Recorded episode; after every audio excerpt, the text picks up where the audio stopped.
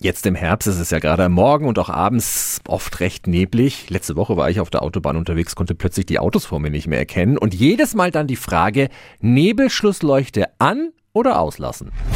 Radio Jetzt Tipps für ganz Franken. Hier ist unser Wiki Peter. Dennis Held vom ADAC Nordbayern. Wann sollten wir die Nebelschlussleuchte denn einschalten? Man darf die Nebelschlussleuchte nur einschalten, wenn die Sichtweite durch Nebel weniger als 50 Meter beträgt.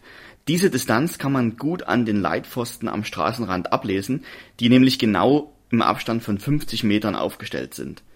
Wird die Nebelschlussleuchte bei besserer Sicht benutzt, blendet sie den nachfolgenden Verkehr, was sehr gefährlich werden kann.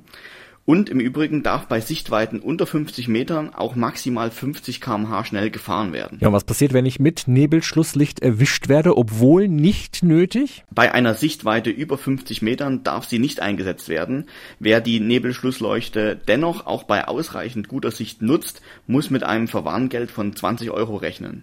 Kommt es infolgedessen sogar zu einem Unfall, kann es unter Umständen noch teurer werden. Und Anders als oftmals behauptet, ist es nicht verboten, die Nebelschlussleuchte auch innerorts einzusetzen, wenn natürlich die Sicht entsprechend schlecht ist. Danke an Dennis Held vom ADAC Nordbayern. Übrigens, eine Pflicht zum Einschalten der Nebelschlussleuchte besteht in Deutschland nicht.